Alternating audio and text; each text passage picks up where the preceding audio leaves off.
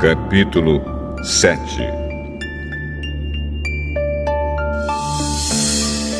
A vida neste mundo é dura como o serviço militar. Todos têm de trabalhar pesado, como o escravo que suspira pela sombra, como o trabalhador que espera o seu salário.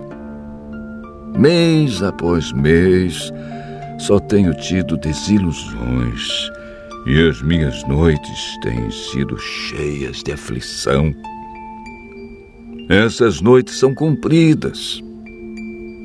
Eu me canso de me virar na cama até de madrugada e fico perguntando: será que já é hora de levantar?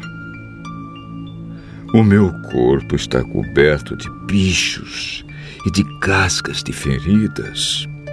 A minha pele racha e dela escorre pus.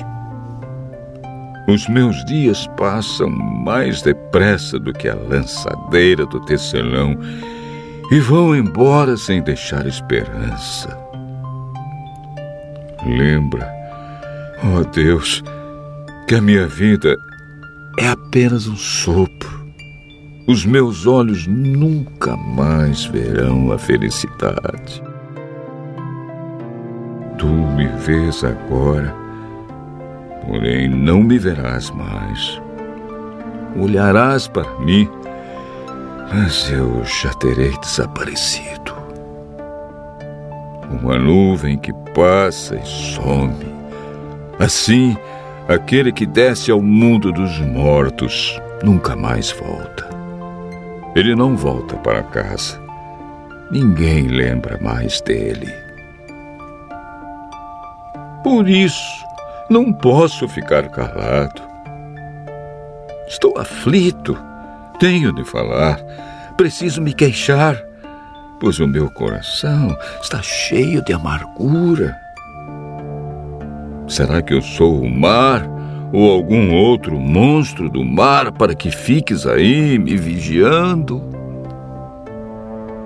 Quando penso que na cama encontrarei descanso e que o sono aliviará a minha dor, então me espantas com sonhos e com pesadelos, me enches de medo. Eu prefiro ser estrangulado.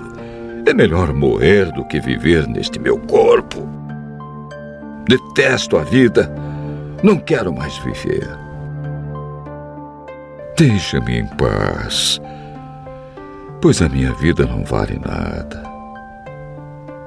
O que somos nós para que nos dês tanta importância e te preocupes com a gente?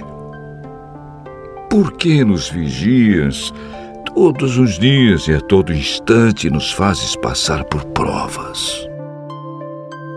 Quando deixarás de olhar para mim a fim de que eu tenha um momento de sossego?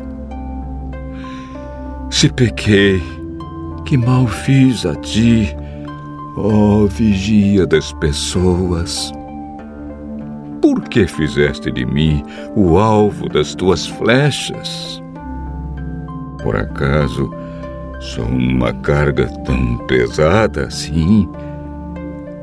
Por que não perdoas o meu pecado e não apagas a minha maldade? Logo estarei na sepultura Tu me procurarás, mas eu não existirei mais.